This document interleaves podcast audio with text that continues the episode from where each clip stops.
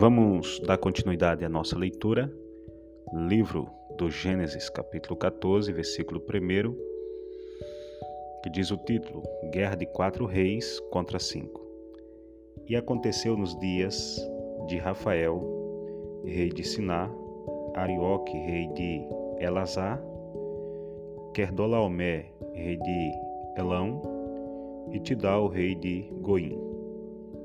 Estes fizeram guerra a Bera, rei de Sodoma, a Bisa, rei de Gomorra, a Sinabe, rei de Adimá, e a Semebe, rei de Zeboim, e ao rei de Bela. Esta Bela é Zoá. Todos estes se juntaram no vale de Sidim, que o vale de Sidim é o mar de Sal. Esses haviam doze anos servido a Kerdalomé, mas ao décimo terceiro ano eles não aceitaram, eles se rebelaram contra o rei Kerdolaomé. E ao décimo quarto ano veio Kerdalomé e os reis que estavam com eles e feriram os Refaim em Asterote Carnaim e aos Zuzins em Ram, e aos Emis, em Savqueriataim, e aos Oroneus, no Monte Seim, até a campina de Parã, que está junto ao deserto. Depois tornaram e vieram a em Mispate, que é Gades, e feriram toda a terra dos Amalequita e também os amorreu que habitava em Azonzó, Tamar. Então saiu o rei de Sodoma, e o rei de Gamorra, e o rei de Adimar, e o rei de Zeboim, e o rei de Bela, e ordenaram batalha contra eles no vale de Sidim, contra Querdalaomé, rei de Alão, e Tidal, rei de Goim, e Rafael, rei de Siná, e Arioque, rei de Elazar, quatro reis contra cinco. E o vale de Sidim estava cheio de poços de betume, e fugiram os reis de Sodoma e de Gomorra, e caíram ali, e os restantes fugiram para um monte.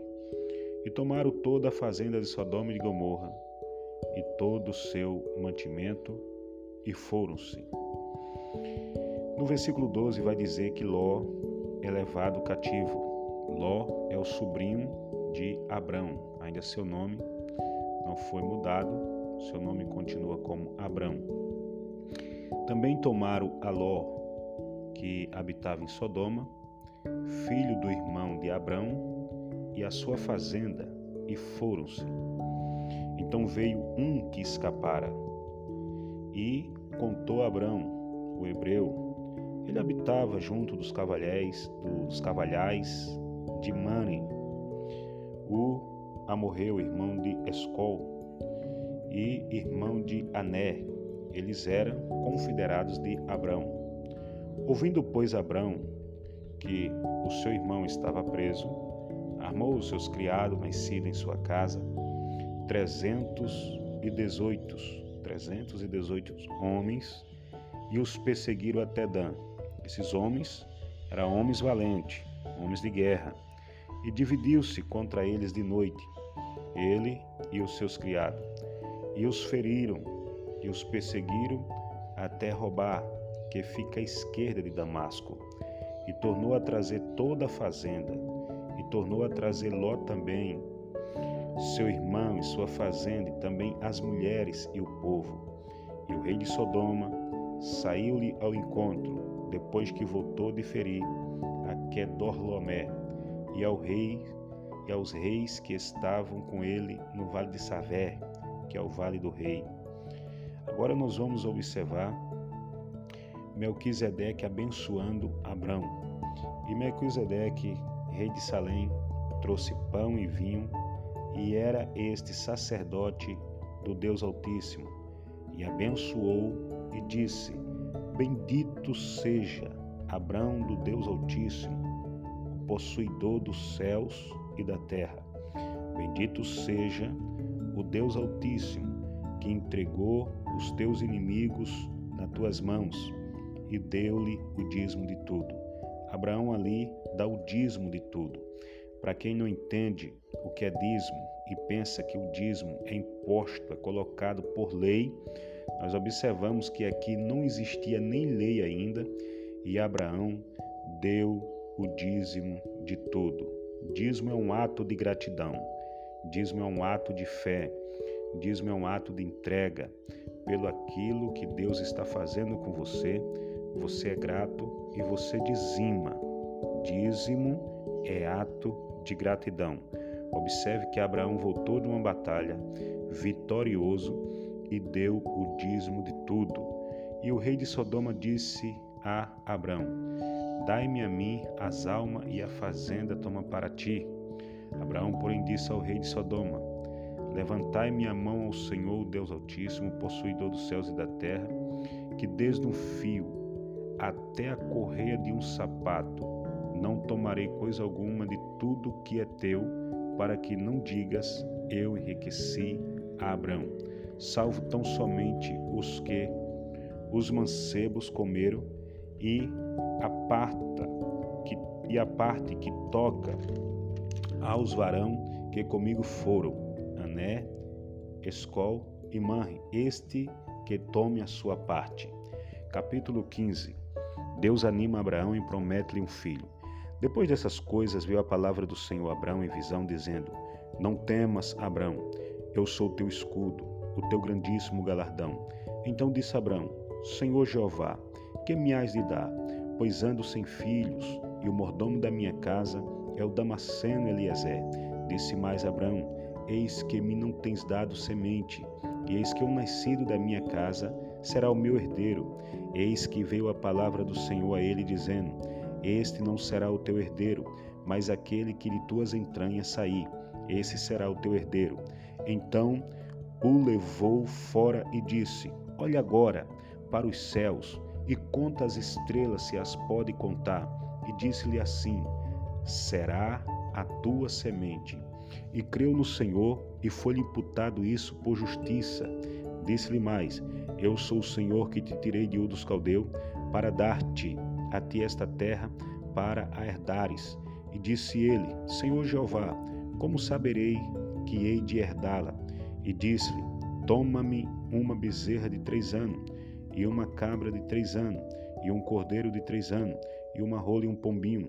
E trouxe todo este, e partiu-os pelo meio, e pôs cada parte dele em frente da outra, mas as aves não partiu, e as aves desciam sobre os cadáveres, Abraão, porém, as enxortava. E, pondo-se o sol, um profundo sono caiu sobre Abraão, e eis que grande espanto e grande escuridão caíram sobre ele. Então disse Abraão: Sabai de certo que peregrina será a tua semente em terra que não é sua, e servi-lo-á e afligirão por quatrocentos anos. Aqui Deus já está falando para Abraão que dele ia surgir uma grande nação, porém essa nação ia ser escrava durante 400 anos, que era a nação de Israel que ia ficar como escravo lá no Egito.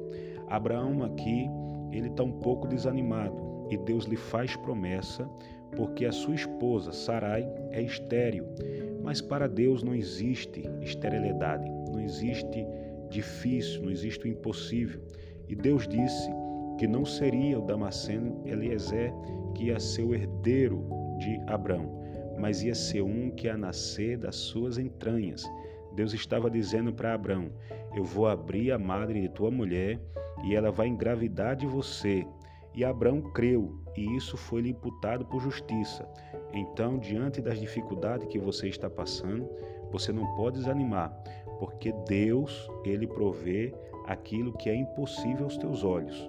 Então disse Abraão: Sabai de certo que peregrina será a tua semente em terra que não é sua, e servi-lo-ás e afligirão quatrocentos anos. Afligilaão, 400 anos. Então Deus estava dizendo que a nação de Israel ia ficar escrava por 400 anos. Mas também eu julgarei a gente, a qual servirão e depois sairão com grande fazenda. E tu irás a teus, a teus pais em pai, em boa velhice será sepultado, e a quarta geração tornará para cá, porque a medida da injustiça dos amorreu não está ainda cheia. Aí agora Deus vai fazer um pacto com Abraão. Sucedeu que, posto o sol, houve escuridão, e eis um forno de fumaça e uma tocha de fogo que passou por aquelas, por aquelas metades. Naquele mesmo dia fez o Senhor um concerto com Abraão, dizendo: A tua semente tenho dado esta terra, desde o rio do Egito até o grande rio Eufrates, e o Queneu, e o Quenezeu, e o Cadimoneu, e o Eteu, e o Perizeu, e os Refaim, e o Amorreu, e o Cananeu, e o Giganceu, e o Jebuseu. O Senhor estava dizendo que Abraão ia vencer este povo, porque Deus estava dizendo para ele que ia dar aquela terra. Então vamos agora ler o último capítulo, que é o capítulo 16, né? São três capítulos por dia, de segundas a sábado. Vamos ler o último capítulo capítulo 16, H é dada por mulher a Abraão. Veja que arrumadinho a Sara agora vai fazer, pensando que a promessa de Deus não vai se cumprir. Observe bem, capítulo 16. Ora, Sarai, mulher de Abraão, não lhe gerava filhos. Por quê? Porque ela, a Sarai era estéril, certo? E ela tinha uma serva egípcia, cujo nome era Agar. E disse Sara a Abraão: Eis que o Senhor me tem impedido de gerar. Entra, pois, a minha serva, ou seja, tenha relação com a minha serva. Porventura, terei filhos dela. Isso era um costume das mulheres na época que não gerava filho, pegava a escrava e dava para o seu marido, para que o seu marido tivesse relação com ela e ela assim ficasse grávida. Era tipo uma barriga de aluguel, certo? E ouviu Abraão a voz de Sarai. Assim, tomou Sarai, mulher de Abraão, a H egípcia, sua serva, e deu-a por mulher a Abraão, seu marido, a fim de dez anos que Abraão habitava na terra de Canaã. E ele teve relação com Agar, e ela concebeu, quer dizer, ela teve filho. E vendo ela que concebera, foi sua nora desprezada, foi sua senhora desprezada aos seus olhos. Quando Agar ficou grávida e teve filho, desprezou a sua senhora. Então disse Sarai a Abraão: Meu agravo seja sobre ti, minha serva, pois eu, em teu regaço, em teus braços, vendo ela agora que concebeu, sou menosprezada aos seus olhos, o Senhor julgue entre mim e ti. E disse Abraão a Sarai: Eis que tua serva está nas tuas mãos, faz-lhe o que é bom aos teus olhos. E afligiu a Sarai, e ela fugiu da sua face. Olha mesmo, olha o que, que acontece. Sarai tenta ajudar Deus. Deus fez uma promessa a Abraão dizendo que ia dar-lhe um filho. E Sarai não tem paciência e pega sua serva, sua escrava, e dá para Abraão ter relação com ela, para ela gerar um filho, uma espécie de barriga de aluguel, para que esse filho venha para os braços de Sarai. Quando a mulher é engravida, a mulher agora começa a desprezar Sarai, porque ela pensa que a reputação dela, agora se elevou na casa por ela ter um filho de Abrão, mas só que a mulher de Abrão é Sarai. E daí Sara pede para que Abrão faça um julgamento entre ela e H, porque ele tinha que decidir com qual que ele ia ficar. Então veja o que é que ele faz. Ele coloca, coloca H na mão de, de Sarai e Sarai começa a afligir H. Então o que é que H faz? H foge com o menino. E o versículo 7 vai dizer: E o anjo do Senhor achou junto a uma fonte de água no deserto, junto à fonte no caminho de sul, e disse: H, serva de Sarai, de onde vens e para onde vais? Ela disse: Venho fugida da face de Sarai, minha senhora. Então lhe disse o anjo do Senhor: torna-te para tua senhora e humilha-te debaixo de tuas mãos. Observe aqui que os humilhados serão exaltados, tá certo? Mesmo ela tendo razão, mas o anjo do Senhor mandou ela voltar e se humilhar diante de Sarai. Disse-lhe mais o anjo do Senhor: Multiplicarei sobremaneira a tua semente, que não será contada, por numerosa que será. Disse-lhe também o anjo do Senhor: Eis que concebeste e terás um filho, chamará o seu nome Ismael, porquanto o Senhor ouviu a tua aflição. E ele será homem bravo, e a sua mão será contra todos, e a mão de todos contra ele, e habitará diante da face de todos seus irmãos. E ela chamou o nome do Senhor, que com ela falava: Tu és Deus da vista, porque disse: Não olhei eu também para aquele que me vê. Por isso se chama aquele por isso se chama aquele poço de Belaroi, eis que está entre Gades, Cades e Berede. E Agá deu um filho a Abrão, e Abrão chamou o seu nome do seu filho que tivera Agá, Ismael.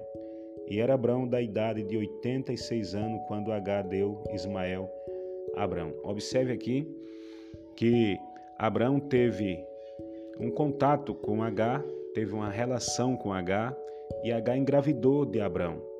Mesmo não sendo um filho legítimo, sendo um filho bastardo, mas Deus não abandonou esse menino. Deus disse que esse menino ia ser grande e dele ia surgir uma grande nação. E o anjo mandou o H voltar, a sua serva se humilhar diante dela porque ele ia fazer coisas grandes, tanto na vida dela como na vida do menino, né? Então nós temos aqui já uma trajetória muito bacana e não é daqui, não é desse menino que vai surgir a nação de Israel.